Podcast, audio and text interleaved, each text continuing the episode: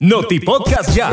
El peatón Concepción Lacayo Hernández, de 45 años, murió la tarde del jueves al ser atropellado por un microbús en el kilómetro 190 de la carretera Villa Sandino, en el departamento de Chontales. Cazadores de noticias informaron que Don Concepción trató de cruzar la vía de manera imprudente cuando fue impactado por el vehículo que conducía el joven Luis García Ruiz. Otra tragedia vial se registró la tarde del jueves en la comunidad La Mancia, en la Dalia Matagalpa, donde perdió la vida el motociclista Gerardo Obed Suazo de 21 años de edad al ser impactado por dos camiones. Testigos manifestaron que el motorizado primero fue colisionado por el conductor de un camión que le invadió el carril y posteriormente otro pesado vehículo terminó de rematarlo.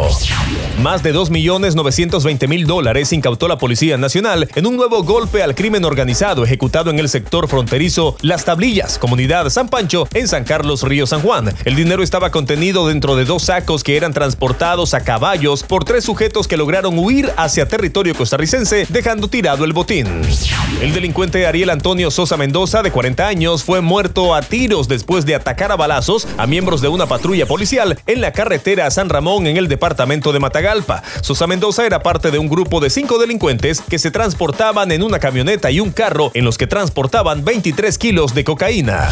Un total de 16 delincuentes, entre ellos el reconocido robamotos Juan Antonio Cerda Gómez, fueron capturados por las autoridades policiales del departamento de Rivas en la semana comprendida entre el 16 y el 23 de febrero. Cerda Gómez cometió el último delito en la comarca Apompoa, en el municipio de Potosí, donde robó una moto y fue a desmantelarla a un lugar solitario. El detenido tiene antecedentes delictivos de robo con intimidación y robo con violencia.